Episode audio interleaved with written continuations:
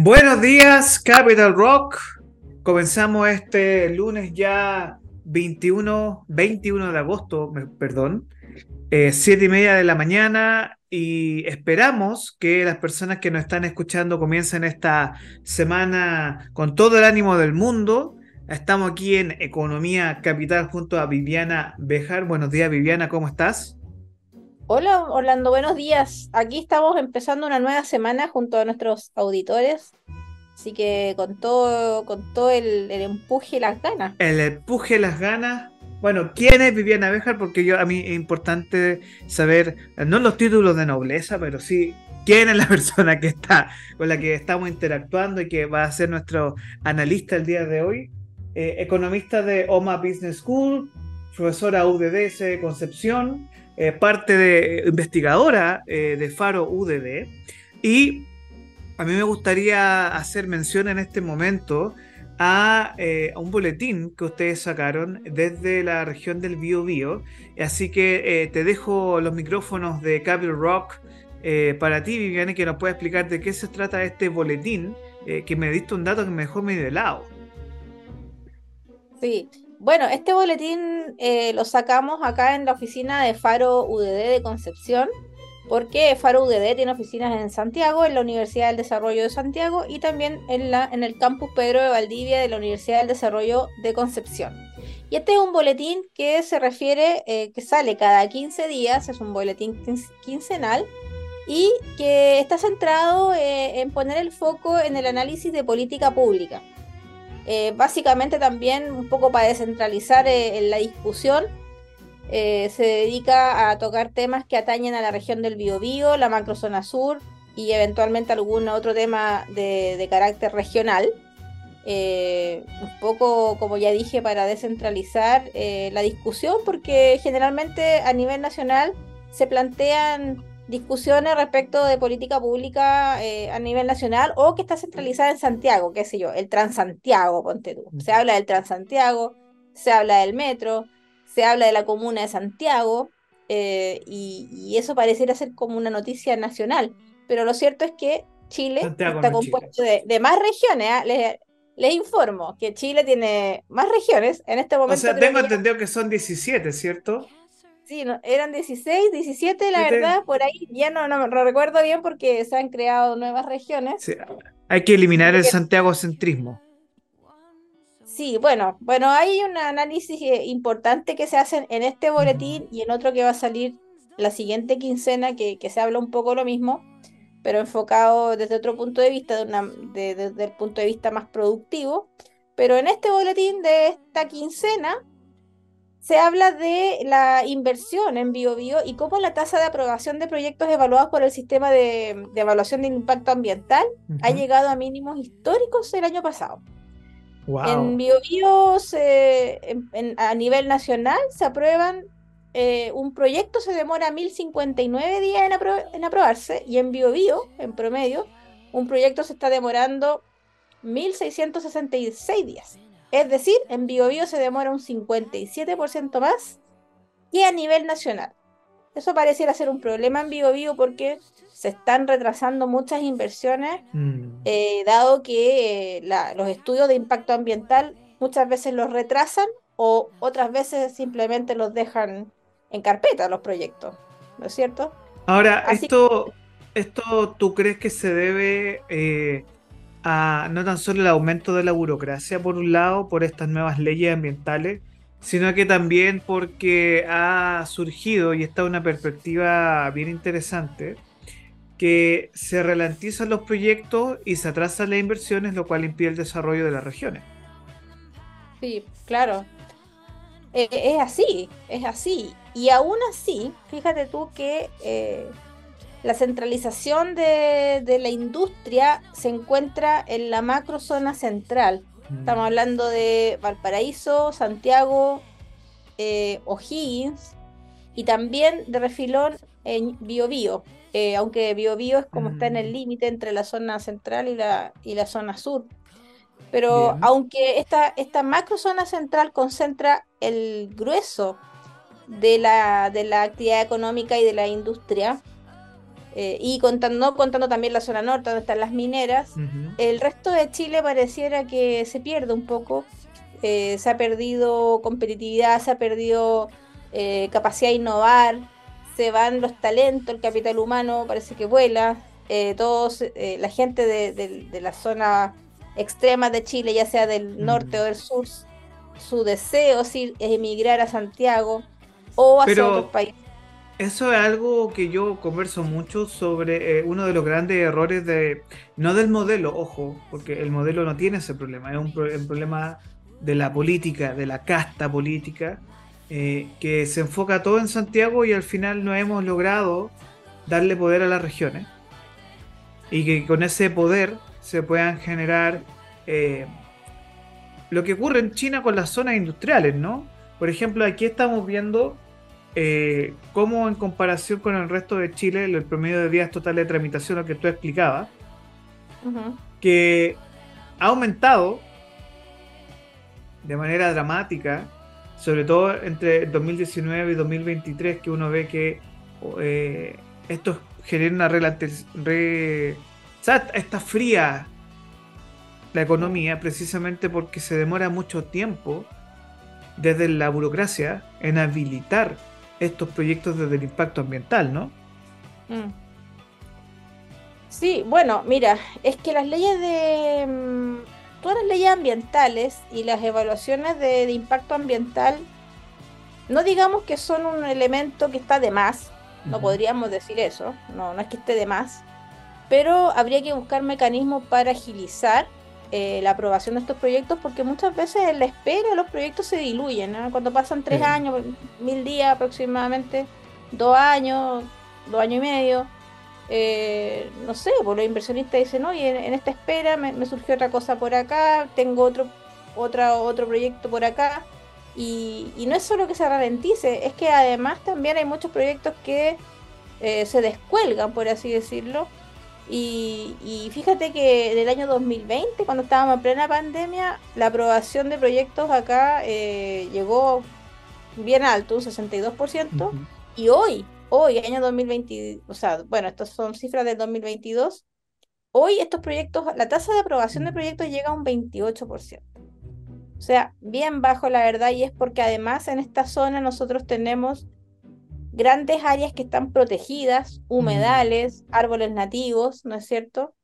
Eh, no es una, no es una ciudad, no es un- un- una selva de cemento como, como quizá puede ser en Santiago, Oye, sino que pero pareciera ser que hay más que proteger, da la impresión, ¿no? Entonces hay menos Mm. lugares donde poder eh, ubicar eh, una, un conjunto, una industria, o, o, por ejemplo, el otro día, ponte tú, aquí hay una, una, una especie de anécdota media tragicómica, que acá ¿qué nosotros en la, pasó?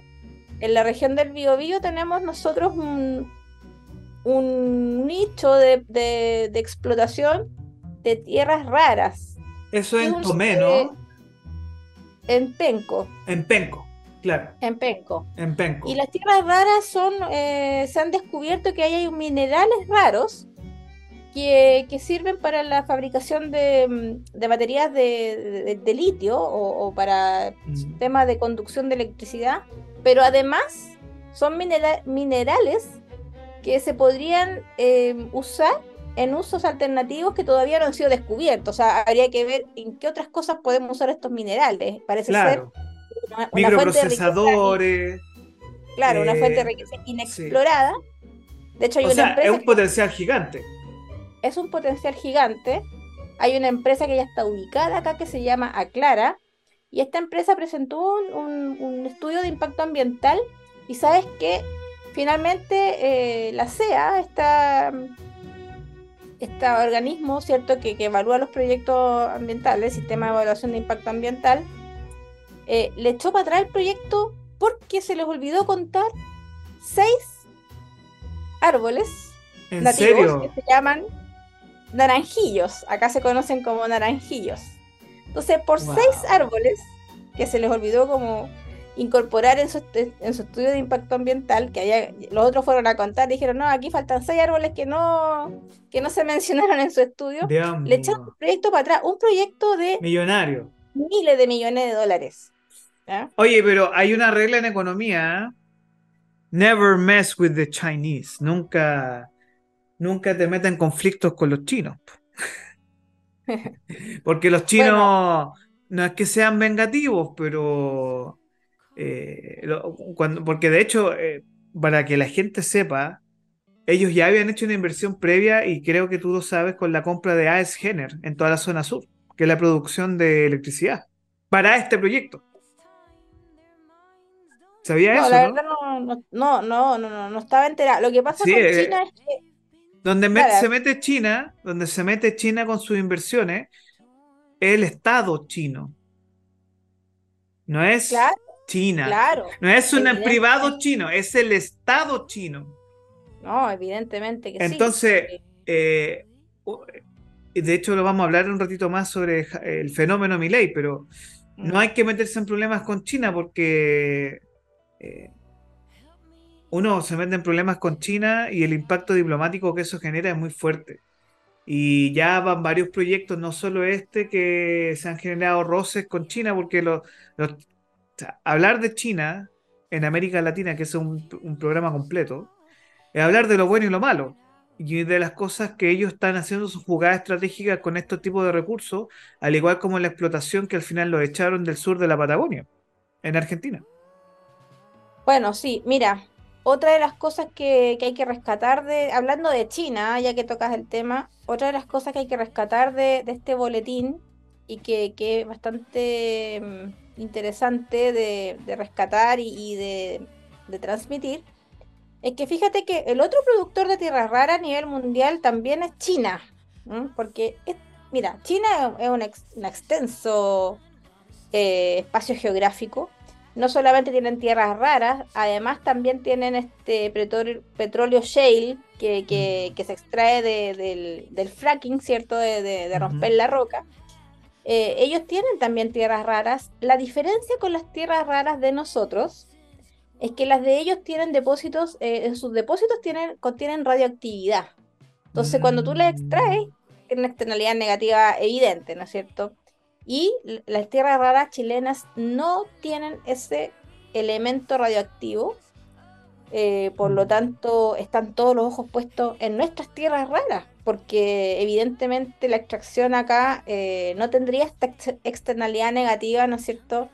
Eh, sería un, punto a favor, pero precisamente hay que rescatar que a pesar, a pesar de tener esa ventaja comparativa o competitiva eh, en contra de China, fíjate que fue, fueron seis naranjillos, seis árboles que, que, que, no permitieron que este mm. proyecto avanzara y por supuesto que la empresa Clara eh, ya está trabajando en, en, el estudio para incorporar estos seis árboles o, para, no sé, yo no, como no soy mm. experta en temas medioambientales, eh, lo que sí sé es que este proyecto no puede morir aquí y sí están haciendo. Y esperemos que no.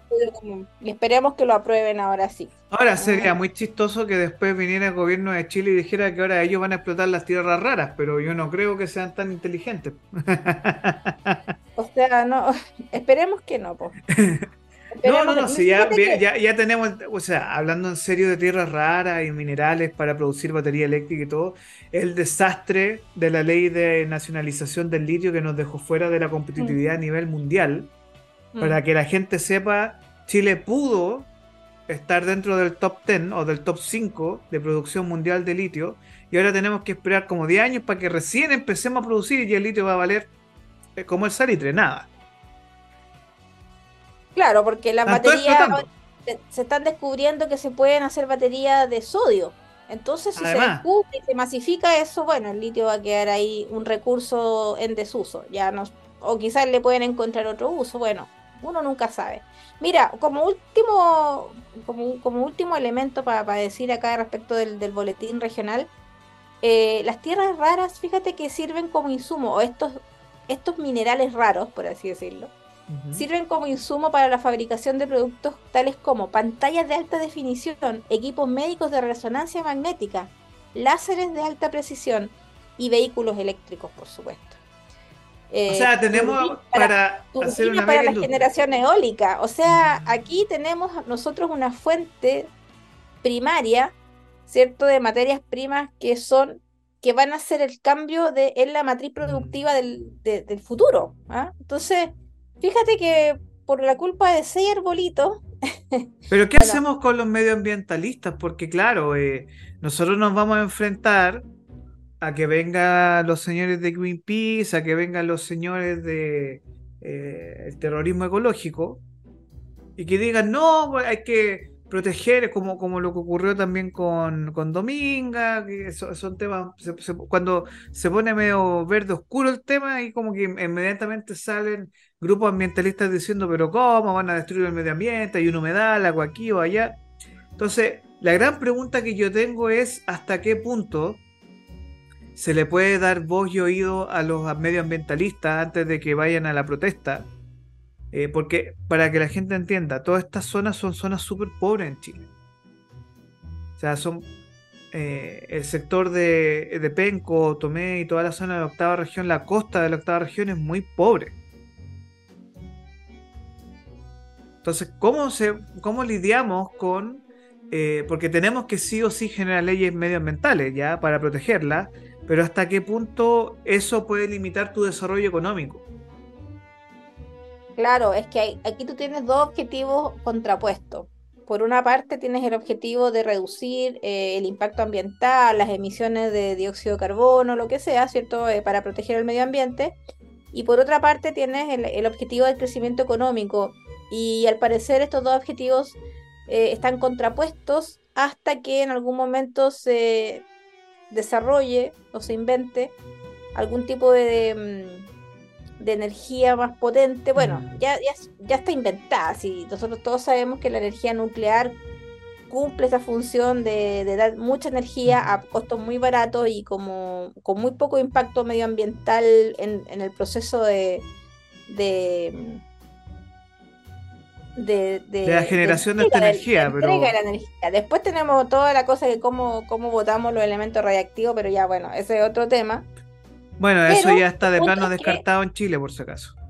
Sí, el punto es que está descartado en muchos países por una cuestión ideológica, pero ahí se tiene una fuente importante de energía que puede ser, bueno, esa es otra discusión que para qué no vamos a meter ahí todavía. Sí, pero el tema es que Chile necesita explotar su recurso eh, urgente. Por, una, sí, pero por una parte estamos pidiendo em, métodos de, creación de energía limpia y por otra parte tenemos la energía nuclear por acá, pero hay presiones para que no se desarrollen. Eh, y ahí nos encontramos en una disyuntiva, en un dilema, es decir, bueno, ¿hasta cuánto se nos exige a los países menos desarrollados que adoptemos energía limpia, con, se, hace, se encarece, ¿cierto?, de toda la actividad productiva, cuando en la verdad, en el fondo, los países desarrollados se desarrollaron a base de, de energía de, mm, de combustible, ¿cierto?, fósiles. Fósiles. Eh, la cosa es que nosotros nos ponen una presión mucho más grande cuando todavía no nos hemos alcanzado a desarrollar. Y ellos, claro, ellos ya están desarrollados y evidentemente son países más ricos donde pueden modificar cierto su, su matriz productiva y pueden cambiar quizá a elementos de que son de energía más limpia, pero nosotros todavía eh, pareciera ser que las leyes de impacto ambiental o son muy buros, o sea, que la legislación ambiental hace que se ralentice los periodos de aprobación de estos proyectos eh, o que además sean poco ágiles. Mm. Eh, y entonces tampoco se trata de que vamos a producir y vamos a arrasar con el medio ambiente, no, no se trata de eso, eh, no se trata de cierto sacrificar eh, cumplimiento de estándares ambientales, pero hacer que los procesos de evaluación sean más simples, más expeditos. yo creo que también es que ojo con eso, que nos enfrentamos a que mm,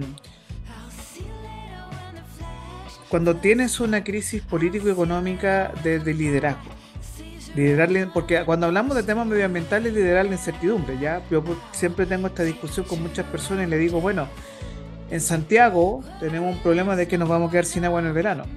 ¿Alguien te ha hablado, de, te ha dicho abiertamente que te va a quedar sin agua en el verano? Que es una realidad. Vamos a tener que racionalizar el agua, racionar el agua potable y un hecho. Entonces, las medidas medioambientales por lo menos en países como de, del hemisferio sur por lo menos. Nosotros necesitamos desarrollo urgente, necesitamos que las personas obtengan más ingresos. Eh, sobre todo en un país como Chile que tiene una eh, crisis profunda del para dónde vamos. Y ese para dónde vamos tiene que sacrificar algunas cosas y debemos poner en el balance siempre hasta qué punto yo puedo proteger el medio ambiente y hasta qué punto yo le puedo dar trabajo a las personas. Y hasta qué punto ellos pueden ganar un eh, dinero, un sueldo, un salario efectivo para poder vivir bien, no sobrevivir. Y ahí nos enfrentamos a decisiones dolorosas como eh, qué sacrificamos. Y el gran problema que nos enfrentamos es como tenemos una clase política que vive pensando en las redes sociales y no en liderar Chile de los próximos 40, 50 años, eh, no toman decisiones y se manejan por las redes sociales porque quieren ser populares. Y ese es el problema. Para liderar hay que tomar decisiones que son impopulares. Por ejemplo, construir estos temas, o sea, partiendo de la base que Chile tiene más de 30 mil, 40 mil millones de dólares en concesiones, que del día de mañana tú levantes la economía de pasar del 0 como y tanto que estamos ahora al 5, con puro concesión. Y luego ver, bueno, tenemos temas medioambientales que hay que resolver, pero antes tenemos que pensar en el crecimiento para nosotros como país. Y eso trae inversión, las personas mejoran, podemos, podemos llegar a acuerdo con los chinos, podemos llegar a acuerdo con los indios, porque si no lo que nos va a pasar es que vamos a quedar como un país chato, un país cuya economía se está con esta famosa teoría del decrecimiento que nos sirve para mucho. Eh, y al final la, gente está más empobrecida, vamos a tener la fuga de cerebro y fuga de capitales que un hecho. O sea, eh, tú y yo sabemos que un país donde las clases políticas, que vamos a hablar de este fenómeno ahora en Argentina, cuando las clases políticas se transforman en casta política e impiden que sus ciudadanos suban y avancen porque tú quieres a todos pobres, tú tienes malas consecuencias y al final la gente se cansa y se aburre de esos modelos. Claro.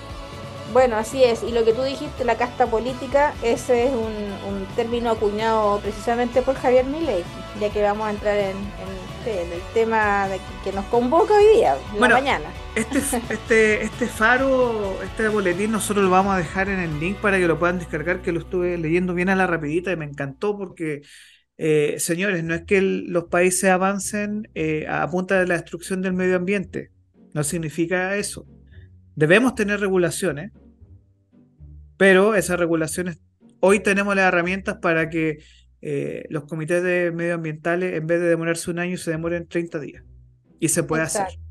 Tenemos la tecnología, tenemos las herramientas, existen diferentes dinámicas. Es, simplemente, yo le recomiendo a los señores del CEI y al Ministerio de Medio Ambiente que lean un libro llamado Sprint. Cómo solucionar problemas en cinco días. Sería bueno, ¿eh? Sí, eh, por eso, porque no, no funcionan como. Eh, para ellos el Excel es el terror porque funcionan todo con el pabeleo, el documento, es como eh, volver en el pasado a la década de 1920. Sí. que todo el trámite del trámite del trámite del trámite del trámite, y eso es una locura. Mira, Viviana, vamos a hablar de, ya que pasamos, y te agradezco por este boletín que creo que va a ser muy interesante para abrir las mentes. Vamos a pasar a abrir la discusión. Eh, voy a mostrar un videito aquí en, esta conversación que tenemos ahora, porque vamos a hablar de el hombre del momento, el hombre del año, el, hombre, muy pocas veces yo he visto ese tipo de personajes, ¿ya? Eh, que quiebran moldes, que rompen sistemas y que de una u otra forma están transformando a sus países y llevándolos en libertad y en democracia, que es muy importante, a un nuevo estado de desarrollo. Es como eh, they're moving the shackles, como dicen ellos, están remeciendo las cadenas de la sociedad. Vamos con... Eh, vamos a ver un video gentileza de El País de España, ya que un, un video que eh, un resumen bien preciso y cortito sobre este señor llamado Javier Milei. Y que. Orlando, eh, y quizá, hay que decirle a nuestros auditores que nos escuchan por Spotify que este programa también sale por YouTube. Por YouTube. Y, y que en YouTube, pues, cuando estén escuchando el programa por Spotify, digan, bueno, vamos a ir a ver el video, me voy a cambiar a YouTube. Sí, no, pero esto, esto es audio, esto es audio, así que se, vamos a escuchar audio y ah, video, pero es, audio, así que no hay problema con eso. Hay problema con los auditores de Spotify. No, no, porque se va a escuchar el discurso completo. Así que vamos con eso. vamos, eh, nosotros lo vamos a estar viendo y vamos a estar parando punto por punto para ingresar a esta discusión más en profundidad, ¿no? Ajá, sí. Vamos con el, el fenómeno. Javier Milei. Vamos con este punto, este step by step, que esto gracias al país de España. Vamos con esta primera medida que él tomaría y que es parte del discurso del triunfo que tuvo Milei eh, el día eh, domingo pasado, el domingo anterior, el, eh, creo que fue el 14 de, 14 o 13 de agosto. Estamos frente al fin del modelo de la casta. Ese modelo basado en esa atrocidad que dice que donde hay una necesidad nace un derecho, pero se, se olvida que ese derecho alguien lo tiene que pagar, cuya máxima expresión esa aberración llamada la justicia social. Bueno, aquí enfrentamos quizá el primer quiebre, ¿no? Eh, del concepto de justicia social que propone Javier Milei y que es parte del el peronismo, que es parte de la madre de la Argentina, ¿no? Tú sabes que Javier Milei no, no es que critique él solo como un profeta en el desierto en contra del concepto de justicia social. Sí, otros economistas, eh, sobre todo de la escuela austríaca, a las que Javier Milei también adhiere, eh, ya habían hablado en sus papers, eh, pucha, en el siglo XX, inicio del siglo XX, mediados del siglo XX, ya habían hablado de estos temas y, habían criticado el concepto de justicia social. ni es justicia ni es social. Y no, no es algo que se le haya ocurrido a Javier Milei solamente, sino que a todos los economistas que, se adhieren también a, esta doctrina de la, de la Escuela Austriaca de Economía. Claro, porque aquí nos enfrentamos a que, eh, que quizá el concepto que más molesta a ciertos sectores de izquierda sobre todo es que cuando tú tienes eh, un problema obtienes un derecho y se obtiene un derecho, ¿a quién lo financia? Las personas. Eh, claro, el Estado, pero al final a través del pago de impuestos, donde tú financias ese derecho. Pero que quizás los derechos. Perdón, se llaman derechos positivos cuando, cuando tu derecho implica que se crea un deber en otro. Mm. Porque si yo tengo derecho a la educación, ese derecho es positivo, así se le llama, porque si yo tengo derecho a que me paguen la educación, genera ese derecho un deber en otro. El otro tiene que pagar impuestos para financiar mi educación. Y lo mismo pasa con todo, salud, vivienda, pensiones, todo lo que yo diga que tengo un derecho a que el Estado, entre comillas, ¿cierto?, me pague mi pensión cuando me jubile, me dé una vivienda, me pague la salud, me pague la educación, todos esos derechos van a generar o a crear un deber en el resto de tener que financiar el derecho a otro. Lo que decía Javier Milei era la educación pública no es gratis, porque la paga el que no la usa, la paga otra persona, el que no Exacto. el que no es beneficiario de la educación es el que la paga. Entonces, este concepto que eh, es lo que siempre se dice, ¿no? De eh, los pobres son los que pagan más impuestos. Sí, sí, o sea, la carga. Que está relacionado con esto. Claro, la carga proporcional de, los, de la gente de rentas más bajas cuando paga impuestos al consumo, básicamente porque ellos no pagan impuestos a la renta, ni pagan contribuciones, pero pagan impuestos al consumo y como ellos consumen todo lo que ganan, ¿no es cierto? No, no tienen capacidad de ahorro y entonces ellos pagan, digamos, en Chile pagan un 19% de sus rentas como impuesto a la renta, en verdad porque, porque consumen todo su, renta. Entonces si le están cobrando un 19% de todo lo que consumen, Básicamente es un 19% de impuesto a la renta lo que están mm. pagando, indirectamente, ¿no? Bueno, sigamos viendo este discurso que son los ejes claves de eh, Javier Milei. Que es injusta porque implica un trato desigual frente a la ley, pero además está precedida de un robo. Hemos logrado construir esta alternativa competitiva que no solo dará fin al quiserismo, sino que además dará fin a la casta política parasitaria, chorra e inútil que une este país. Hoy somos la fuerza más votada, porque somos la verdadera oposición. Ahí tenemos dos puntos claves que son el poner fin a la casta, que ese discurso no es de única y exclusivamente Javier Milei. Está Agustín Laje, está en algún punto, hace un tiempo atrás, Gloria Álvarez, en América Latina, eh, Donald Trump, eh, y en su momento también Boris Johnson, que tenían esta cuestión media rebelde, eh, antisistema, pero antisistema procapitalista o ultracapitalista. ¿Cómo se entiende un fenómeno como mi ley en una Argentina donde hay un lavado de cerebro total sobre el tema de que el político resuelve. El, sindicalista resuelve y al final hay una rebelión popular porque para tener un tercio de los votos sin ni siquiera tener un partido político constituido es algo que te dice mucho, ¿no? Te habla del hastío, del hastío del pueblo argentino, eh, porque los otros candidatos, fíjate que son muy, muy democráticos, muy centrados, muy, muy políticos, ¿no es cierto? Pero no están ofreciendo ninguna alternativa, no están ofreciendo soluciones al problema de Argentina. No están, no, están proponiendo nada nuevo. No están diciendo, Ojo con el contexto, porque justo en la semana de las elecciones ocurrieron dos asesinatos terribles. El tema de la seguridad es clave, porque mataron a una niña de 11 años que le querían robar el teléfono y le pegaron un balazo. Y mataron a un médico en, eh, cerca del obelisco, le pegaron un balazo en la cabeza también. Sí, bueno, no muy Y él fue el único candidato presidencial que habló porque todos los otros candidatos se asustaron. Dijeron, no, no vamos a hacer campaña, nos vamos a quedar en silencio. Y ninguno, ni Patricia Bullrich, ni eh, Larreta, ni Massa, se escondieron, se escondieron. Y eso y Jaime dijo, ustedes son una manga de cobardes. Es que si no tienen nada que decir ni que proponer, claro, los políticos dicen, mejor me quedo callado, o sea, hago menos daño.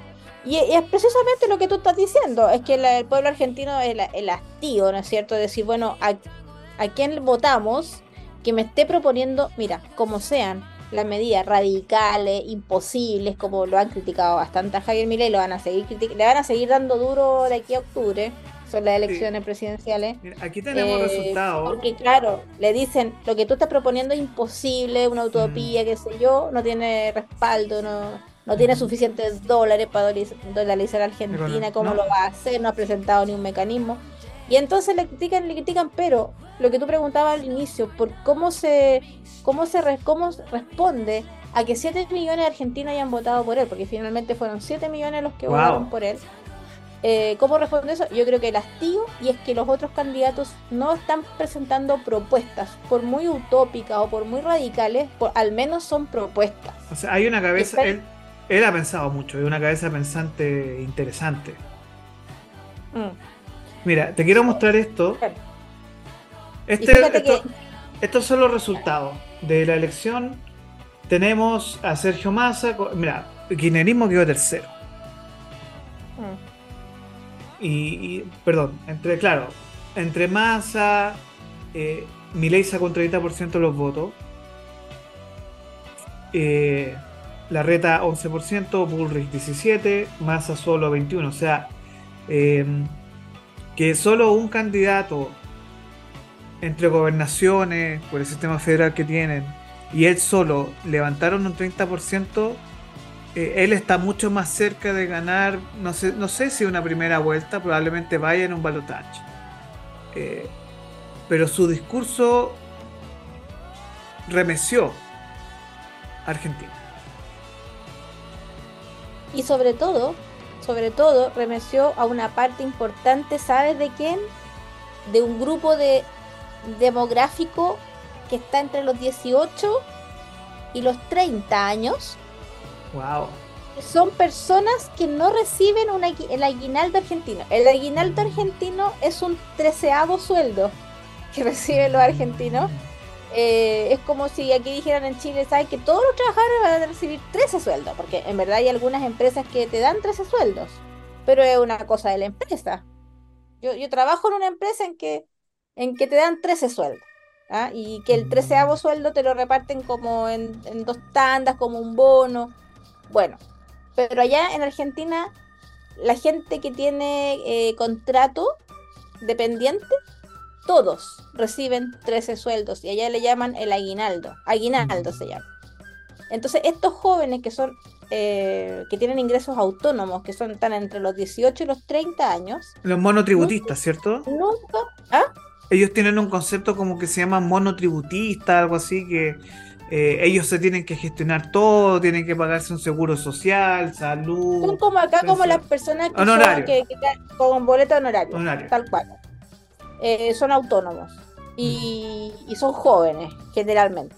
Entonces, eh, han hecho estudios que el, el, grupo demográfico es entre los 18 y los 30 años y ese grupo, a Javier Milei ha llegado mucho a través de las redes sociales, a través de TikTok, a través de Instagram. Pero es que y además ellos no saben lo que es tener ese aguinaldo. Entonces para ellos no sería una pérdida. No sería una pérdida. es una apuesta. Bueno, una apuesta. más que una apuesta, ojo, que a mí es como, para explicarle a la gente bien esto, eh, es como en Argentina está la, la Villa Miseria, ¿ya? Javier Milei arrasó en la Villa Miseria. Es lo mismo. Ah, oye, y arrasó en esos lugares como villas miserias. Sí, porque ese es el nombre que recibe, es como las poblaciones Callampa. Pero fíjate que justamente en esas poblaciones es donde no hay presencia de Estado, porque el Estado no le soluciona nada a eso a Argentina. Y, entonces a esa gente, esa gente, la gente dice, pero oye, vamos a dejar de recibir esta ayuda del Estado. Bueno, a mí nunca el Estado me ha ayudado, yo sigo en la pobreza. Y además las cosas están cada vez más caras y además los arriendos son imposibles. Escuchaba un analista argentino que decía que los arriendos constituyen el 80% de la renta promedio de Argentina. Sí. es decir, tú vas a ganar tanta plata y el 80% tienes que destinarlo al arriendo. Es imposible. Por eso los jóvenes además se quedan en la casa de los papás hasta muy tarde. Ojo que, es que, es que ahí nosotros nos enfrentamos a un fenómeno que eh, eso habla mucho de Chile también y de más que el orgullo de los 30 años, de que cuando se hacen las cosas bien tienes desarrollo. El sueldo mínimo en Argentina es de 80 mil pesos chilenos. Para que se hagan una idea, y un arriendo cuesta 80 mil pesos chilenos de un mono ambiente en Argentina. Y el problema es que, eh, al igual, mira, es muy interesante esto y para que busquen lo que pasó con Donald Trump en 2016. Donald Trump ganó en todos los estados y en todas, digamos, los, los counts, los counties de población afroamericana pobre, porque él apeló a un discurso de volver a ser la América de antes. Claro. Y Estados Unidos, la, gran América. La gran, este, gran Estados Unidos. Y lo mismo está pasando con mi ley, que yo, a mí la gente me critica mucho que dice, pero ¿cómo tú conectas todo con el fútbol? Bueno, en Argentina tú tienes que conectar todo con el fútbol. y vienen ellos con el fuelle, con esta energía de ser campeones del mundo. Entonces, ellos vienen con esa energía de decir, mira, soñemos, es posible, ¿por qué no? Y al menos, al menos una propuesta. ¿ah? Los demás no tienen propuesta. Los demás dicen vamos a seguir imprimiendo dinero, vamos a seguir en la misma dinámica que siempre. Y la gente ya por lo menos ya entendió que al imprimir dinero se crea más inflación. Entonces eso ya lo tienen re claro los argentinos. Ahora, el tema es que, eh, vamos a avanzar en esto para ingresar a lo que es ya política económica seria de él. Eh, la disputa que él tiene y, que un análisis muy fuerte que han hecho muchos analistas políticos, viendo los diarios, leyendo diarios, prensa argentina y todo, es que si sale Javier Milei electo presidente, se termina la grieta, porque es un nuevo ciclo total, sin Macri, sin Cristina. Y que un poco Argentina es lo que va a apostar y que todo el mundo está expectante, bueno, ¿cómo es este presidente libertario? ¿Cómo sería tener un gobierno libertario eh, en un país que de golpe y borrazo pasaría desde un país muy centrado en el Estado hacia un país ultraliberal? Sigamos con, revisando su discurso. Hoy somos la fuerza más votada porque somos la verdadera oposición. Somos los únicos que queremos un verdadero cambio. Porque recuerden, una Argentina distinta es imposible con los mismos de siempre, con los mismos que han fracasado siempre, con los mismos que vienen fracasando hace 100 años sin las ideas. Y se imaginarán aquí. Entonces, cuando tú ves un tipo así, tú escuchaste, ¿cierto? Sí. Que se vienen más de 100 años fracasando en ideas. Ah. Y es un golpe para todos los argentinos, diciéndole, bueno, aquí llegó el, llegó el momento de hacer algo distinto. Ahora, eh, ese algo distinto, y a mí me gusta, eh, y aquí vamos a entrar en la chimuchina, como dicen por ahí. Eso es lo, eh, divertido y lo sabroso. Sí, pues. vamos, vamos, vamos al pebre del tema, vamos, al pebre. A mí, me, encanta el pebre, ¿te gusta el pebre a ti? Me encanta el pebre. Me encanta, bien, excelente. los choripanes, con, choripanes con pebre. Uff, ya que se viene el 18, ¿viste? Me, este momento. Sí, se me hizo agua a la boca porque esta hora tan temprano. No, porque es muy temprano, no. Es que nosotros no, no, podemos, porque la imagen mental es un choripán con algo más, con un earthquake, pero no podemos. bueno, vamos con este señor, con estas medidas que son eh, un poco más, eh, digamos, polémicas como las que se plantean. Entonces, eh, vamos con la primera, que sería la dolarización de la economía, pero antes la, generar un banco central autónomo. ¿Cómo, ¿Cuál sería este plan económico a 35 años según lo que tú investigaste y lo que nosotros podemos analizar y ver? respecto al Banco Central, él no dice que va a crear un Banco Central autónomo, dice que lo va a eliminar. ¿ah? Y hay más radical aún. Más radical aún. hay una imagen de él en una de sus de sus propagandas eh, electorales en la televisión agarrando una especie de como de papel y, a ver dame un segundo que yo, ya sé cuál es apoyándola tirándola para el lado dijo así voy a hacer yo con el banco central lo voy a tirar para el lado lo va a eliminar según dice él no eh, ahora, ¿es una idea tan tirar las mechas? No, porque como hablábamos en el capítulo anterior de Economía y Capital, los países no siempre tuvieron banco central. Exacto. Los primeros bancos era otro mundo, es cierto, es cierto, era otro mundo menos conectado que el de ahora, pero los bancos centrales eran bancos privados que, empezaron a crecer y que luego después con el tiempo, como eran una fuente de poder importante, los gobiernos los nacionalizaron. Así nacen los bancos centrales y tampoco era algo que los países tuvieran desde siempre. Oye, mira, esto, esto es lo que tú estás diciendo.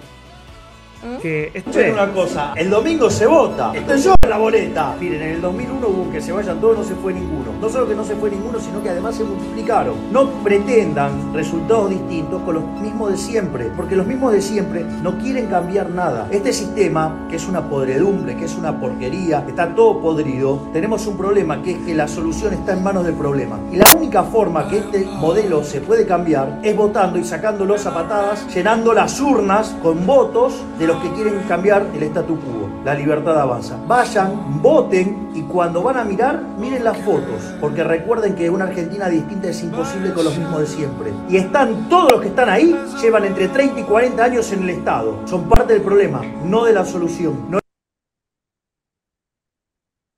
Bueno, un poco lo que, lo que decíamos nosotros, ¿no es cierto? Que, que él está hablando de esta grieta, de esta, de esta de este cambio de, gobiernos entre peronistas y no peronistas, eh, que llevan alternándose el poder por cuánto, 60 años o más, y, que parece que da lo mismo. O sea, mira, el otro día escuchaba a, un, a un analista ya argentino que decía, el problema Argentina no es político, es económico, pero la política dentro de, el sistema político es bastante estable.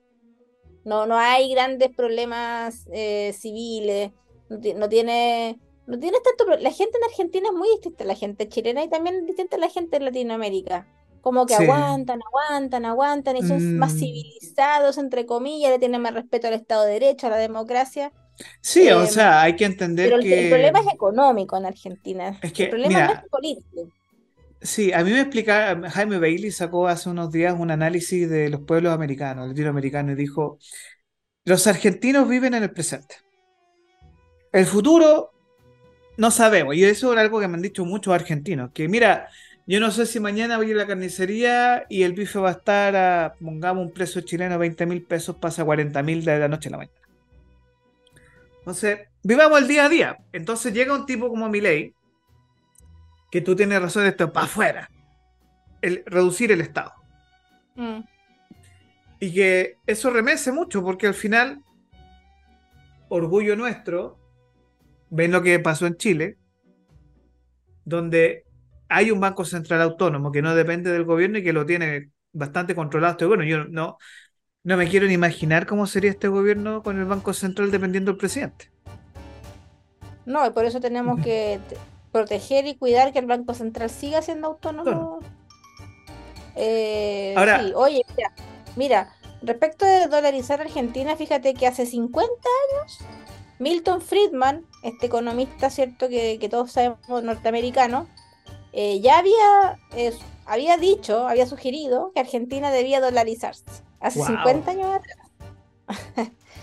Eh, y sabes qué, eh, mira, he leído con mucho asombro que dentro de los economistas del hemisferio norte, de habla inglesa, ya sea en Gran Bretaña o Estados Unidos, no le hacen tanto asco a las ideas de mi ley sobre todo los norteamericanos, porque una cosa que les conviene a ellos es que un país entero se dolarice. Obvio que les conviene. Y sobre todo un país, es que ahí está el tema, un país que está en disputa. Porque no es lo mismo un Milei en Argentina que puede pelearse con los chinos en términos de comercio exterior y política exterior. Y que va a mirar a Estados Unidos como, oye, mira, 35, 40 millones de personas van a usar tu moneda. Que además yo tengo en parte petróleo, pero tengo la producción de trigo que tú necesitas porque no puedes comprarle trigo a Ucrania. Y que necesitas soja, soya para eh, diferentes tipos de comercio. Mm. Entonces, eh, tú sabes que Argentina le decían el granero del mundo. Bueno, e, era, claro, era Ucrania en, allá en Europa, pero ya aquí, aquí Argentina. Entonces, obviamente que, eh, ojo que hay muchos movimientos así de subterfugio, ¿no? Como en esta guerra económica que, que se viene arrastrando hace un par de años geopolíticamente. Y los chinos obviamente ya apoyan el kirchnerismo totalmente y que lo están auspiciando con el uso de los renminbi y el yuan como moneda de intercambio un poco para meterle presión para que, oye, mira, no te dolarices porque yo te estoy habilitando mi moneda local china. Mm. No, y aparte que los chinos también tienen la, tenían la idea, bueno, todos los países del BRICS tenían la idea de, de cambiar, no, y aparte de, de transformar, de mutar no de comprar ni de vender todo en dólares, sino que en yuanes. Eh, Exacto. quieren un poco cambiar ahí la forma en que se hace el comercio internacional, que no sea tan solo el dólar la moneda eh, de aceptación mundial, sino que también que se empiece el yuan a convertir, que a todo esto tú dijiste renminbi, y yuan, pero es lo mismo. O sea, el renminbi es el nombre como, como oficial, pero todo el mundo lo conoce como yuan. Es la misma moneda china. Eh, y además es más fácil de decirlo. Eh, pero dentro que China tiene, tiene ese plan, ese propósito, y si viene una persona como Javier Milei, eh, es, bien ha sido bien aplaudido por los norteamericanos, y pero poco aplaudido por estos países precisamente que componen el BRICS, que son China, Sudáfrica, Brasil, India, Rusia. Ojo, es que eh, ahí, estamos en un tema geopolítico clave, porque claro. Sí, por supuesto, por supuesto. Y eso, han dicho que Javier Milei le ha hecho un guiño a Estados Unidos. ¿ah? Exacto. Es como así decirle como, oye, prefiero hacer negocios contigo que con China. Es que, a ver, nuevamente eh, fútbol. Messi está en Estados Unidos. La, copa, la próxima Copa del Mundo es en Estados Unidos, México y Canadá, pero sobre todo en Estados Unidos. Eh, la Copa América el próximo año se juega en Estados Unidos. Entonces, existe todo un movimiento eh, de ver a Estados Unidos como tu, tu sostén económico, porque el Mercosur es un fracaso, no, no se sostiene más. Eh, obviamente que Brasil con Lula tienen al caballero intentando hacer lo que puede, pero Brasil está bien alicaído, hay poca confianza en Brasil. Eh, el, hermano confiable era Chile y hasta ahí nomás, porque eh, alguien dijo hay que meterle inestabilidad al país, creo que le metieron demasiada inestabilidad. Y, o sea, lo que está sucediendo bajo mi perspectiva, y me gustaría saber tu opinión, es que Argentina se está transformando en un país confiable para los inversionistas estadounidenses, con el riesgo también del FMI y todo ese tema. Sí, pero Javier Milei ya anunció que dijo que iba a pagar la deuda, que ese era su, su objetivo número uno.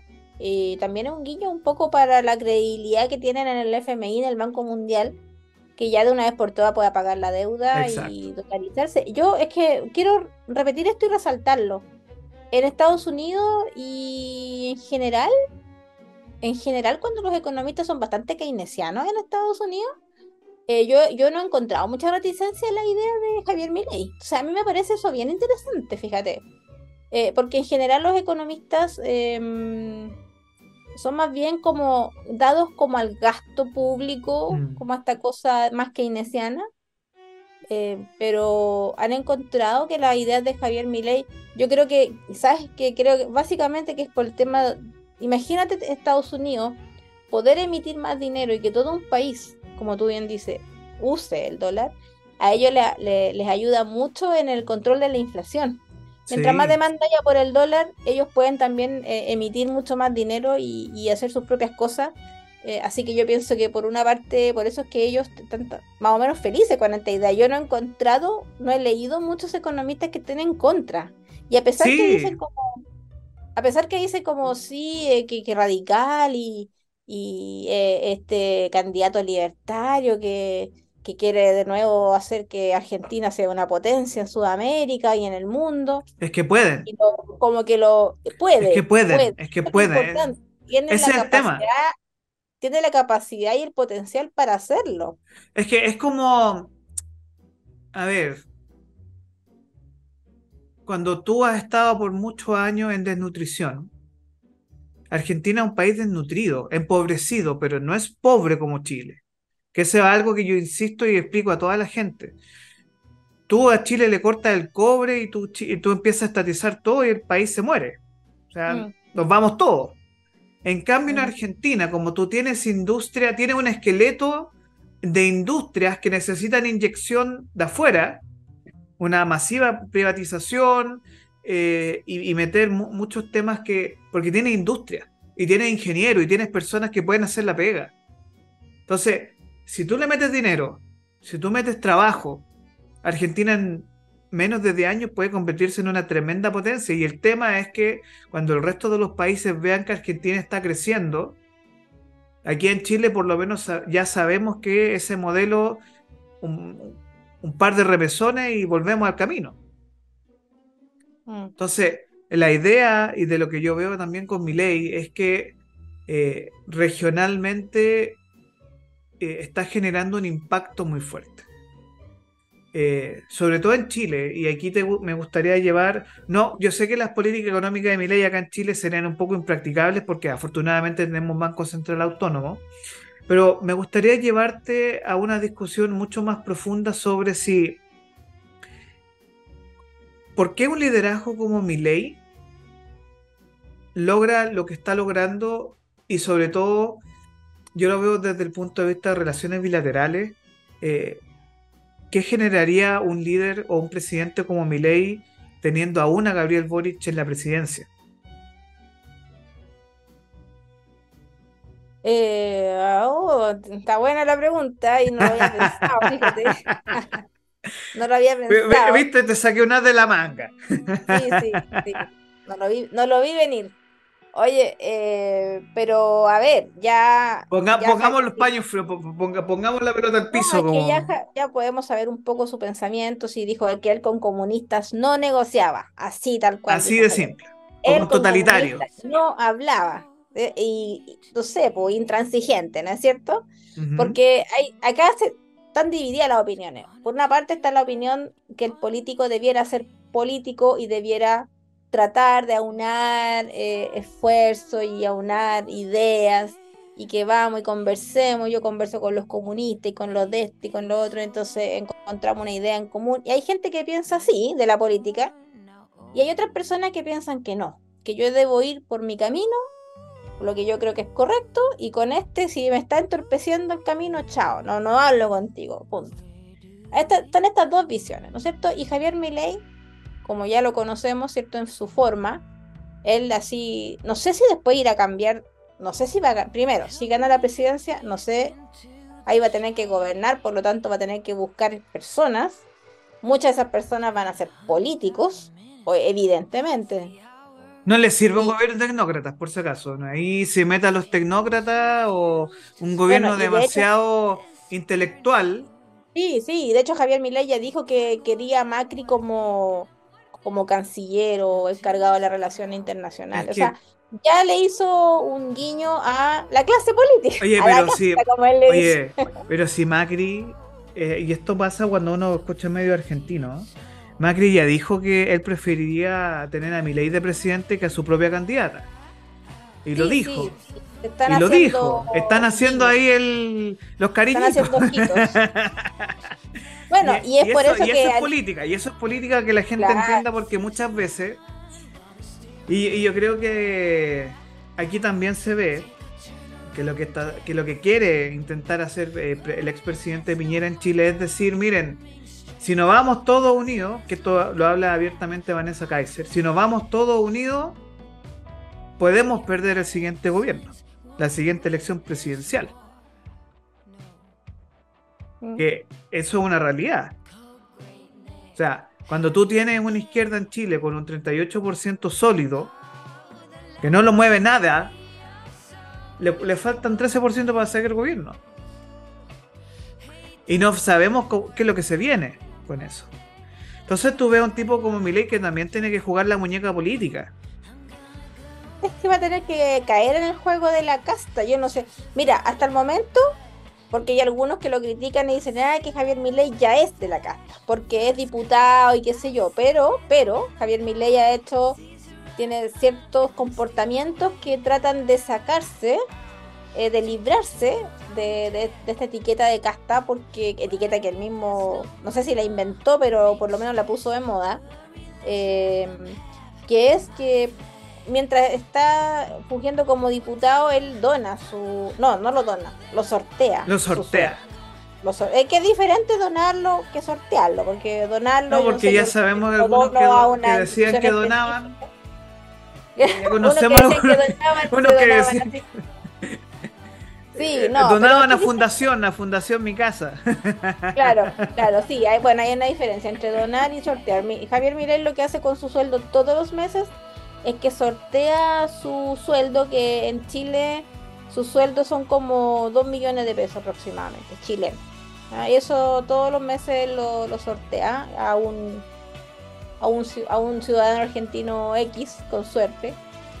Eh, y, y entonces él con ese acto, con esa acción, él da una señal potente de credibilidad, de decir, sí, soy diputado, pero no me quiero no quiero que me, que me incluyan eh, en, este, en este grupo que él denomina la casta, que son estos políticos que llegan ahí, que trabajan poco, que ganan un montón de dinero. Eh, los chorros. los chorros o los ladrones. Y que tampoco hacen nada por mejorar la, calidad de vida a las personas. Yo vi una, una, una propaganda que, que tenía Javier Milei bien, bien tristes. O sea, bueno, él también está jugando ahí con eh, los sentimientos del argentino, una, una viejita eh, que, las grababan yendo a votar y dice, ¿por qué va a votar por Javier Milei? Y la viejita así como al borde del llanto, ¿cachai? Pero no, no era no era una actuación, era como una, una grabación real de que tomaron a una, una señora así de edad y que la señora decía es que ya no me alcanza para comer, no, no tengo nada para comer, cuando, cuando era chica vivía en la mm. pobreza, después fuimos bien y ahora voy a morir en la pobreza. Entonces es bastante crudo el relato y Javier Milei se está aprovechando de ese sentimiento de, de, tú dices, de haberse un país que se, que se empobreció y a costa de que hay una casta política que se está robando el dinero de los ciudadanos. Ahora, yo tengo una, una pregunta, porque yo te imaginaba ese cambio de mando eh, de Alberto Fernández a Javier Milei y que inviten a la embajadora chilena del Partido Comunista con el presidente chileno, con Gabriel Boric, ¿Mm? y con la ministra, ¿cómo se llama la embajadora de Chile en Argentina? No lo recuerdo. Era dirigente del, colegio de profesores. A ver, aquí lo voy a buscar. Bárbara Figueroa. Ah, Antonio Urrejola, ¿no? No, no, Bárbara Figueroa. Ah, Bárbara Figueroa. Entonces. Eh, ah, sí. Ah.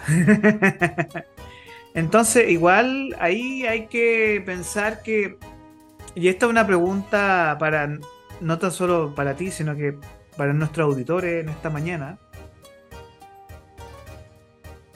Javier Milei se declara como un liberal. Como un libertario inclusive. Liberal libertario. Liberal libertario.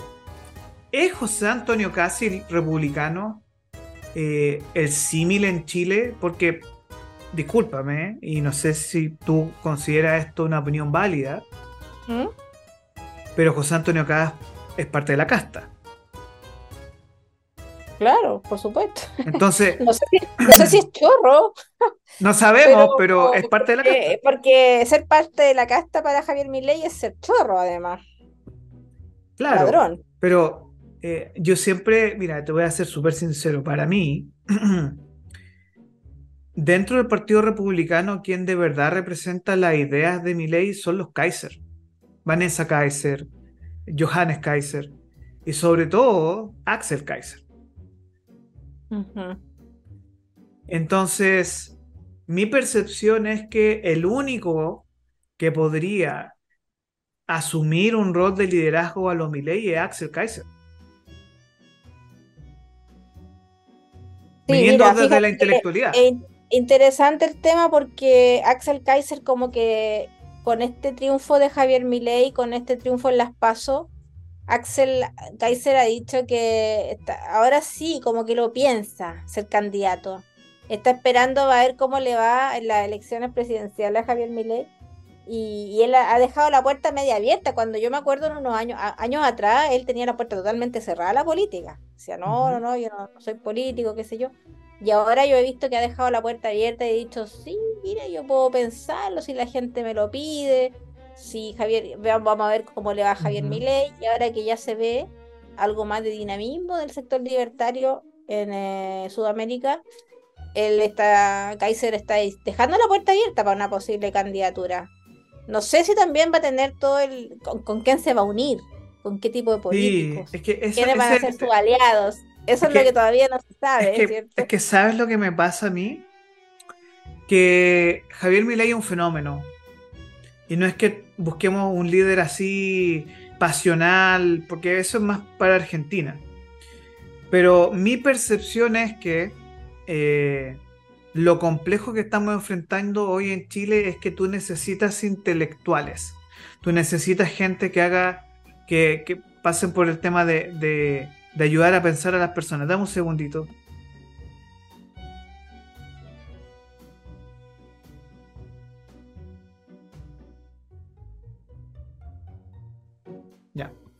Entonces, para mí, o sea, si, me si no es Axel Kaiser, tiene que ser Vanessa Kaiser. Creo que Vanessa Kaiser ha hecho una campaña en línea muy buena eh, de posicionamiento de ideas y que creo que el sostén político, si bien en Chile es un poco más complejo para la idea libertaria, está surgiendo. Y ya en Argentina, cuando tú tienes un sostén de un gobierno potencial que puede ser electo y puede ganar, Obviamente que aquí en Chile, eh, y esperemos que lo que venga hacia adelante de aquí a fin de año demuestre hacia dónde vamos como país, qué es lo que queremos como chilenos. Eh, donde está todo el juego va a estar en, la elección de la nueva constitución. O sea, si se llega a rechazar, todo el sistema político queda desfondado. Entonces... Y entramos en otro tema que lo podríamos... Y entramos en otro tema. Sí, totalmente. seguramente lo vamos a tocar más adelante cuando ya se acerque la, fecha de votación. porque, nosotros tenemos nuestra propia telenovela acá. Exacto. Y es terrible porque ahora estamos en la telenovela argentina, sí. Claro, porque lo que vemos en Argentina, ¿quién te dice a ti que de aquí a un par de un año más, porque vamos a estar en elecciones municipales de aquí a un año más, no surja como una especie de un león como mi ley? Eh, que ya hay ativos, hay unos tipos como unos, unos Rabinet, eh, unos Kaiser, que están ahí tanteando terreno, porque quieren obviamente eh, monetizar. Mira, el problema es que las la ideas están, pero la gobernabilidad falla, porque uno dice, ¿con quién va a gobernar Javier Milei? ¿Con quién va a gobernar Axel Kaiser o Johannes Kaiser o Vanessa Kaiser? ¿Con quién van a gobernar? Necesitan el número mágico, con Chile Vamos, Vamos por Chile, con, o con republicanos, o, porque necesitan también cubrir un montón de oficinas y un montón de mm. puestos, ¿cierto?, de cargos públicos de confianza que no puede tampoco ser cualquier persona, no te podéis farrear, ¿cierto? Si, si llega un liberal libertario a gobernar, no te podéis farrear la oportunidad, ¿no es cierto? Entonces, ¿con, ¿con, quién te vas a rodear? ¿Quién es, ¿Cómo vas a ejercer tu gobernabilidad? ¿Cómo va a ser tu relación con el Congreso? Que o vas a gobernar por decreto, porque también te volverías como plebiscito. Si gobiernas por, bueno, mi ley ha dicho que quiere gobernar por plebiscito. Sí, bueno. Vamos a ver cómo funciona eso. Es que ahí es donde nosotros nos enfrentamos quizás a y ahí aquí está un tema para un podcast completo, que es la crisis de, la, de, las democracias eh, eh, tal y cual las conocemos a nivel mundial. O sea, ya no... Eh, con Internet de por medio, eh, no es posible sostener una, una democracia tal y como la conocíamos, porque ya la gente, eh, yo no hablo de esta propuesta súper populista de una democracia digital como el partido de la gente, no, nada que nada que ver. Pero sí los fenómenos mediales afectan y Javier Milei es fruto de YouTube. Al igual que fue en su momento Parisi, que son hijos de YouTube. Sí, tengo, tengo un comentario que hacer ahí bastante jugoso. No sé si me lo permite. No, usted tiene, usted tiene libertad de expresión absoluta acá, así que dele nomás. Farándula, no, esto es farándula pura, ¿eh? farándula pura. Por ahí supe de, una buena fuente que Javier Milei se estuvo mucho tiempo, antes de estar en la política, mucho tiempo se desempeñó en el mundo privado, sobre todo en los mundos de los fondos de inversión y de la bolsa, en ese mundo se desempeñaba como broker.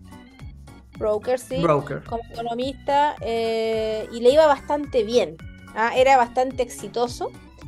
Y dicen los que lo conocieron en ese mundo y en ese, en ese rol como profesional que no era ni la sombra del Javier Milei que nosotros conocemos ahora. No, no era así. Y entonces lo que algunas personas se atreven a decir es que él inventó un personaje para la tele porque él empezó mm. no como con fines políticos, recordemos que a él lo invitaban como economista y en la televisión él creó un personaje. Este personaje que, todos conocemos, ¿no es cierto? Que, se alteraba por todo y le decía en su cara, oye, tú eres un ladrón mentiroso, keynesiano, no sabes nada. Eh, le decía a otros políticos de izquierda de ahí de Argentina o incluso de centro. Eh, y que las personas que lo conocieron en su desempeño en el mundo privado dicen que no era así, no era su comportamiento habitual. Era más intelectual. Sí, y, serio, y le iba bien, era exitoso. Y, en serio, pues eso es lo que pasa. ¿ah? Porque eso es lo que pasa que... Parece que... para la televisión él creó un personaje y el personaje como que se lo comió. Entonces la, ahora la, la gente se pregunta en Argentina, bueno, los que lo conocen más de cerca, se preguntan, eh, ¿cómo va a gobernar? ¿Qué Javier Milei vas a hacer hoy? ¿Vas a ser el Javier Milei que, que eres tú en, tu ámbito privado? ¿O vas a gobernar como este personaje que creaste? Mm. Y ahí entonces entran como un poco la suspicacia, porque uno dice, a ver, pero pucha, igual necesitamos que nos gobierne alguien serio. Eh, no podemos tener un presidente que ande peleando con los chinos, igual tenemos negocios con los, chinos. Es que... ¿Te fijas? bueno, al final le puede pasar lo que le pasa a Boric, que al final, como dice un comunicador por ahí, el, rey de la voltereta. Bueno, por eso. también he escuchado, he escuchado a otros analistas que dicen esto le va a hacer mal al libertarianismo porque va, si esto le resulta mal, si se dispara a los pies Javier Milei y hace mal la pega como presidente, va a ser pésima propaganda también para el libertarianismo. Y por otra parte tiene otro ataque por el ladito, por otro ladito, ¿cierto? Que es, oye, Javier Milei, ¿por qué dice que el liberal se está en contra del aborto? Ese es un ataque mm. por otro lado. Eh, y él va a tener varios ataques de ese tipo, porque una persona, a mi juicio, no puede ser etiquetada como yo soy liberal, libertaria y tengo que tener este set de pensamientos. Las personas mm. somos muy complejas y podemos tener muchos pensamientos y no todos los pensamientos se van se van a ubicar dentro de un contexto cierto ideológico cuadrado, porque si no, no sé, no somos así las personas, somos muy más complejas que eso. Y entonces por un lado los atacan los liberales liberales que dicen cómo están en contra del aborto y por qué quiere como revertir las leyes que ya se habían ganado en Argentina. Es que ahí es eh, donde entramos a... en ese sentido tiene el apoyo de conservadores como Agustín Laje, que tú lo habías mencionado hace un rato. Agustín lo apoya en ese sentido porque es muy conservador. Es que ahí es donde entramos a un conflicto. Eh, ahora, disculpa a la persona que voy a nombrar, pero Slavo Zizek eh, ha mencionado abiertamente que el gran problema que enfrentamos hoy en la política en general a nivel mundial, en el mundo occidental y en otras partes, es el famoso sectarismo. Donde lo que tú buscas es que tu comunidad, tu grupo de gente que piense igual que tú gane y que todos ganemos, pero que piensen igual que yo. Que es lo que le ocurre a la izquierda, más extrema, que tú no puedes dialogar con una persona que es medioambientalista porque dice eh, los inversionistas son malos porque quieren destruir el medio ambiente. No hay un punto de negociación. Lo mismo ocurre con, la, con los pañuelos celestes en Argentina y los pañuelos verdes. Eh, con estos temas más valóricos que son súper fuertes en discusión. Las políticas sectarias impiden democracias nacionales, impiden la unidad nacional. Y yo creo que el gran problema de mi ley hoy es que va a tener que pensar en Argentina primero, y lo mismo nos pasa acá. Aquí necesitamos un, líder, liderazgo, hombres y mujeres que pongan a Chile primero y encontremos la unidad por sobre mi sector. Porque tendríamos que ser una sociedad bastante evolucionada para eso. No, lo veo como una característica muy latinoamericana. es que precisamente es donde nos falla el tema de ser latinos, porque al final eh, el sacrificio que hay que hacer es poner al país primero por sobre mis intereses personales. Yo recuerdo mucho, uh, una discusión en Francia en los años 70 sobre la legalización del aborto. Y habían sectores de derecha ultraconservadores, ahí hay un diputado que dijo, mira, yo estoy en contra del aborto por principios valóricos, pero la Francia es un país laico. Y desafortunadamente como país laico yo tengo que votar a favor de esta ley porque es una ley que no si una, una persona no quiere abortar es decisión personal. Yo no puedo obligar a una persona a abortar o no, pero este es un país laico y yo tengo que atenerme a esa laicidad, a ese laicismo, perdón. Que es como una lógica muy muy avanzada, si uno quiere, decir, ¿no? Entonces, la, la dialéctica valórica nos vamos a perder siempre, porque... Pero, sí, eh, si me permite, antes que se me vaya una idea, sí. que es bastante interesante, y es bastante interesante porque Javier Milei la, ha puesto sobre la discusión pública y ha, generado bastante rechazo, es precisamente la idea de que la mujer no puede abortar pero la persona sí puede, por ejemplo, vender un riñón si quisiera. Claro, es que, ojo, ojo, los que están a favor del aborto es que los que están, no, si Javier Milei lo ha dicho tal cual, porque esta idea no es de él, de hecho es de un filósofo norteamericano que se llama Jason Brennan, que él dice precisamente que si tú puedes regalar un, si tú puedes donar un riñón, ¿no es cierto? La ley te permite donar un riñón.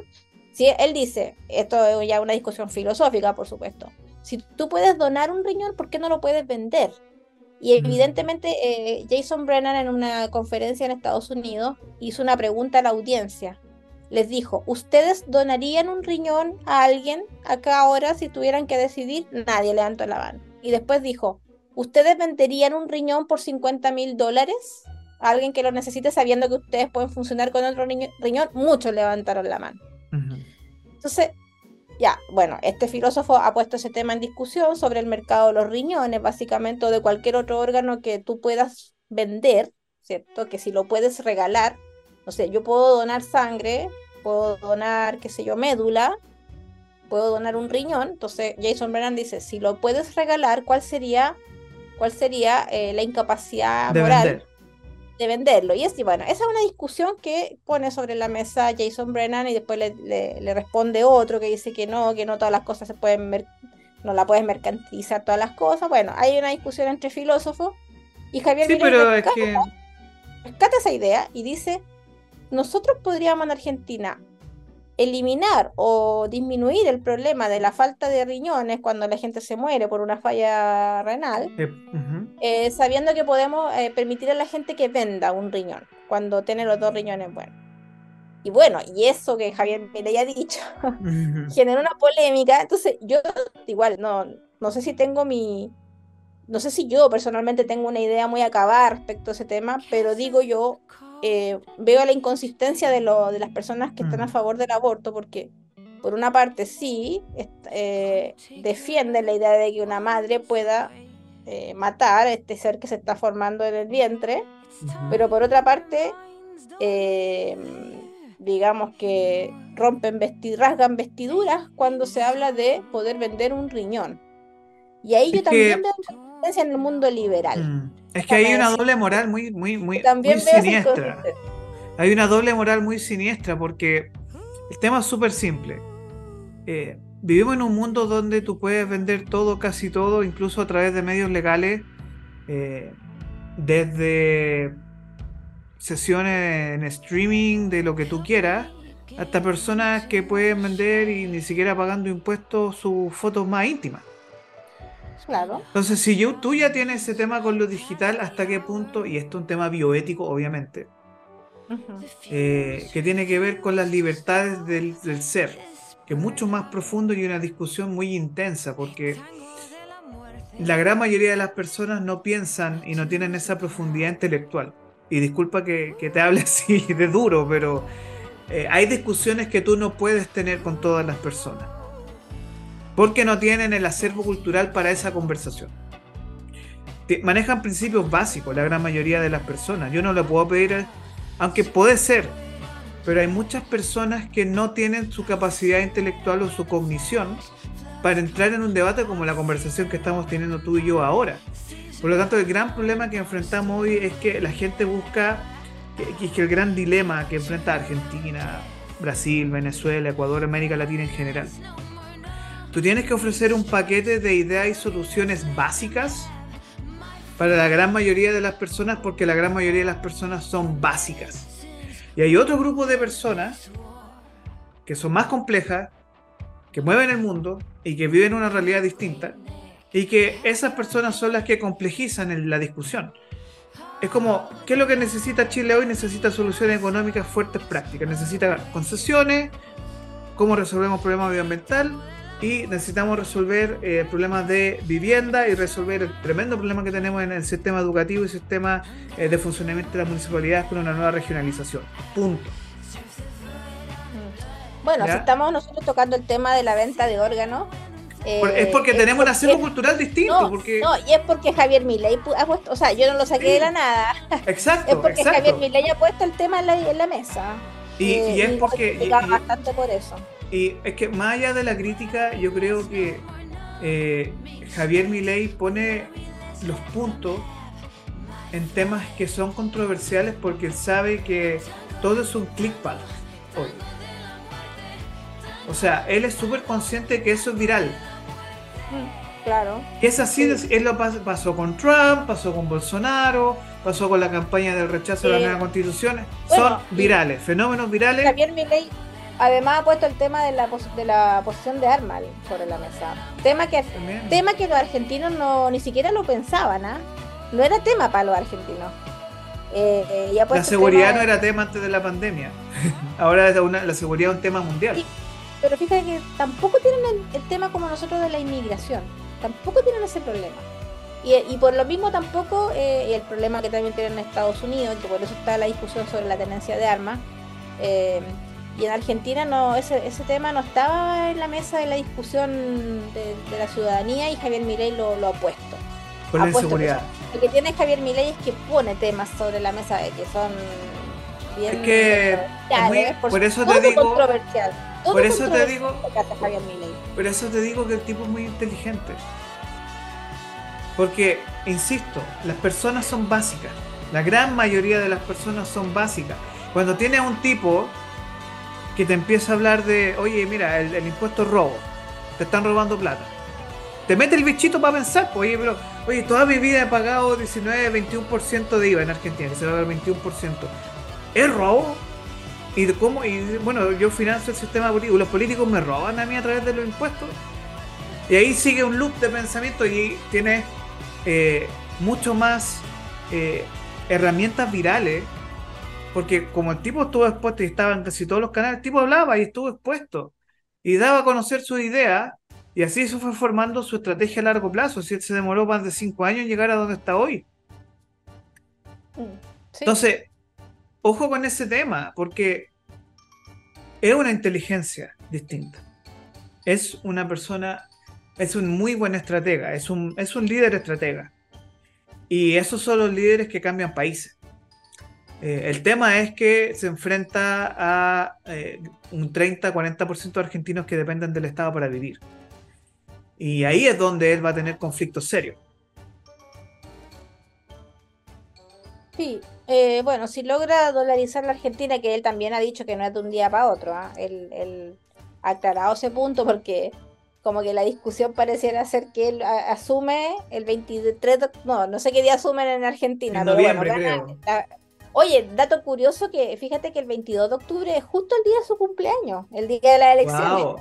Bueno, dicen que, las coincidencias no existen. Va a ser eh, un buen regalo de cumpleaños para Javier Milei, que cumpliría 53 años en ese, ese día.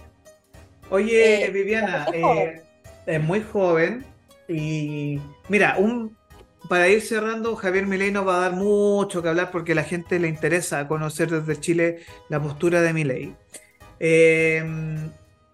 Y para cerrar esta discusión de Milei, hay que él tiene unos libros muy interesantes. Creo que uno es Viva la libertad, carajo, y el otro es sobre el plan económico para, para llevar a la Argentina al desarrollo, que lo tienes escrito, son los libros más vendidos en Argentina por casi dos años. Y para dirigirnos a otro tema muy rapidito, muy sencillo, eh, hubo cambio de gabinete, cambio estético, se dice en el gobierno de Chile, no hay eh, temas económicos eh, muy fuertes, sigue Mario Marcel intentando llevar este pacto fiscal. 30 segundos para referirnos a eso. Eh, el cambio de gabinete, bueno, lo que más se habló fue el nepotismo que de la familia los Venegas, ¿no es cierto? que, es muy chistoso, muy chistoso, porque la familia de los Venegas en Chile es como nuestra propia Succession, aquí una, serie de, HBO Max que habla de una familia que es dueña eh, casi de un país o del mundo, no sé. Bueno, y ahí que parece que también la familia Arredondo, Marzán, eh, está eh, bien metida en política, eh, no sé qué, qué no sabemos qué credenciales tiene realmente para ocupar ese cargo. Ha estado también, estoy hablando de la ministra de las Culturas, eh, Carolina Redondo. Sí, bastante controversial también ha sido su, su, nombramiento porque estaba metida ahí con unos problemas de plata, una 60 millones de pesos con el tema caso fundaciones Sí, y se han destapado otros temas más serios en el Gore de Bio, Bio que sorprendido la embajada, la embajadora chilena en el Reino Unido también estaba metida en esos problemas. Mm. Eh, no, si. Ta, ta, la cosa Sí, es un tema complejo. Lo que pasa es que cuando ya la corrupción se sistematiza, eh, y sobre todo, bueno, ya estamos a menos de tres semanas de nuevo el tema de los 50 años del eh, del golpe de Estado, del pronunciamiento militar o como usted le quiera llamar. Eh, está, está medio enrarecido el ambiente acá porque yo noto un desgano de la gente muy fuerte. y ese desgano eh, puede afectar mucho. pero como estamos aquí temprano en la mañana y queremos levantarte el ánimo, te vamos a dejar un mensaje. El próximo, en, unos meses más, eh, porque va a empezar también la campaña de la prueba o rechazo a la propuesta constitucional, que les solicitamos que revisen las propuestas. Eh, se vienen cambios muy interesantes porque ahora los constituyentes pueden generar enmiendas y nuevos capítulos de la misma, del proyecto constitucional. Eh, y eso está permitiendo que exista un mayor debate en esa línea.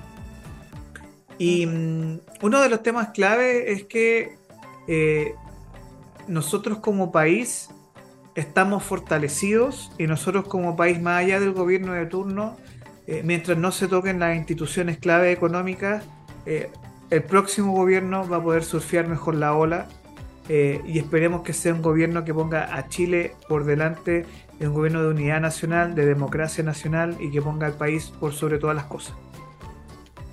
Y cuando tú hablas del próximo gobierno, a mí me parece como una eternidad, porque esto ha sido un parto tan largo que cuando faltan, no sé, tres años, dos años y medio para que termine este gobierno.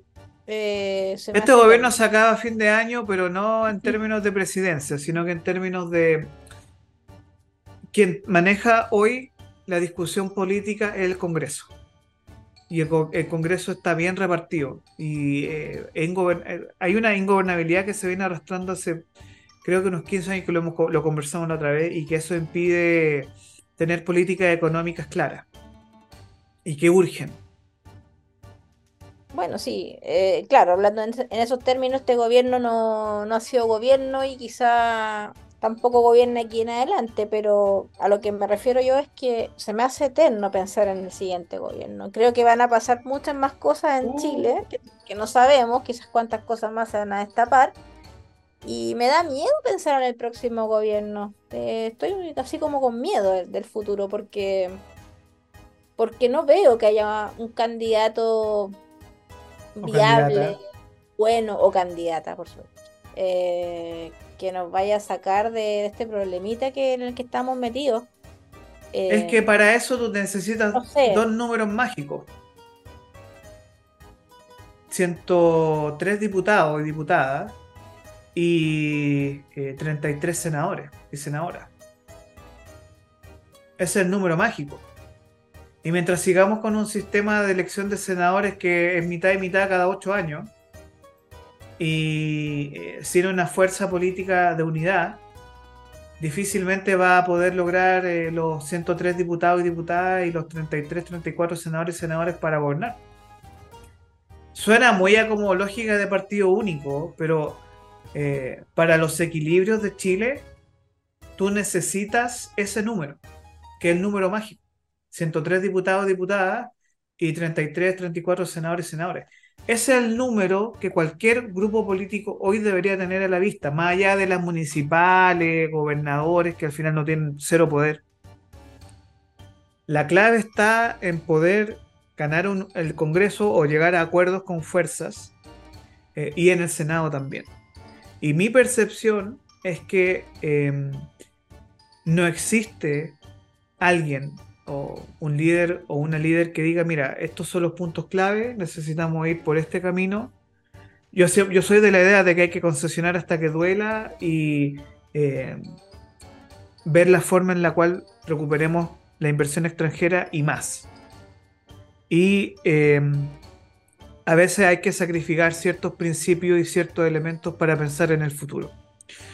Y tenemos urgencia extrema en salud y educación que debemos y tenemos que saber resolver, pero sin la cabeza clara de la gente gobernante nunca, nunca va a poder encontrar soluciones para el futuro del país. La pregunta que me hago yo es, ¿estaremos condenados? ¿Estaremos condenados a ser un país latinoamericano más eh, que, no, que no, no sea capaz? No tenemos la gente, los líderes, ni el capital humano para mirar más allá y decir, mm, vamos a tratar de buscar una gobernabilidad que nos permita ponernos serios, dejarnos de, de separarnos con ideologías que son eh, de nicho, por así decirlo. Sectaria. sectaria. Y fíjate que tengo un análisis, no sé si, bueno, ya al final del programa, pienso que desde que irrumpió en la política el Partido Comunista, esto se empezó a salir de madre.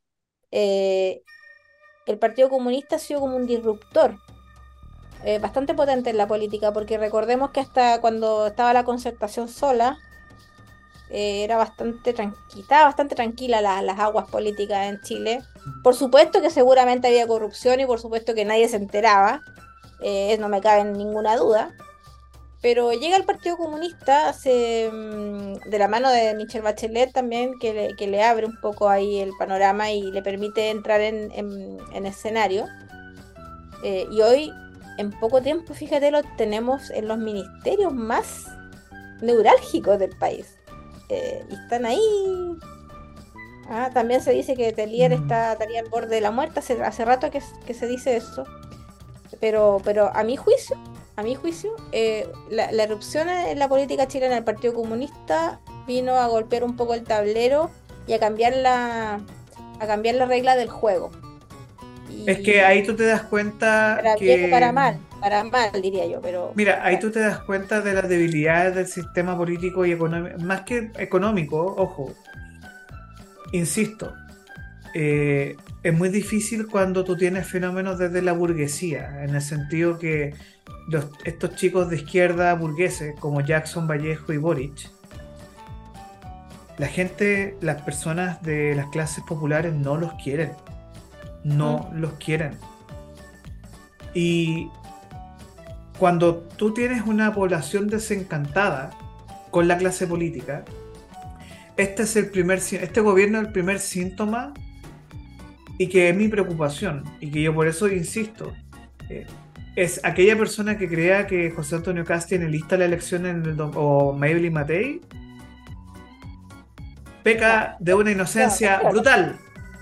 No, no poco creo. Y, ojalá que, que ni José Antonio Cast ni Evelyn Matei eh, se crean que, que porque la carrera cosa en la convención o porque tienen la mayoría ya. No, no.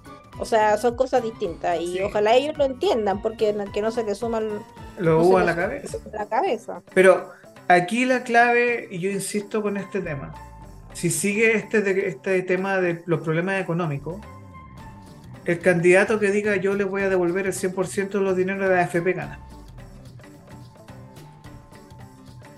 Porque eso sería el populismo extremo. Es una populista, pero. Pero vende.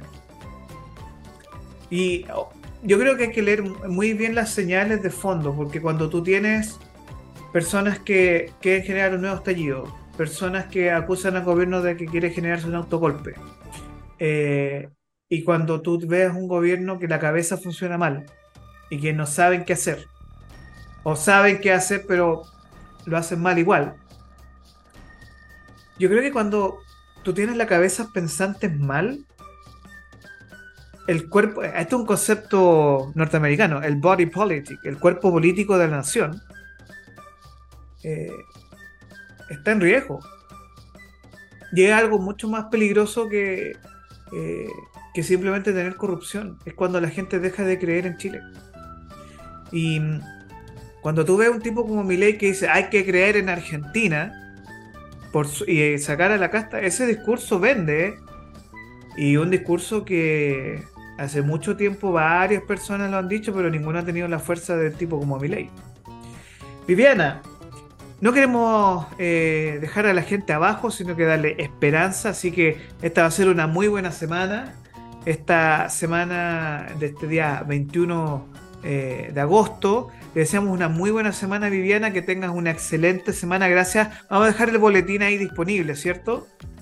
Oye, sí, va a estar disponible en la página de. Bueno, tú lo vas a dejar en las redes en el link. de. ¿Ah? Capital Rock. Capital Rock. En YouTube. está en YouTube, en la descripción. Eh, pero también está, por si se quieren meter por farudd.cl en recursos. Usted ahí pincha recursos, dice boletín regional y ahí se pueden ver todos los boletines regionales. Eh, y por supuesto el último. Y también me gustaría, si me das el, espacio, dos minutos, un minuto o menos.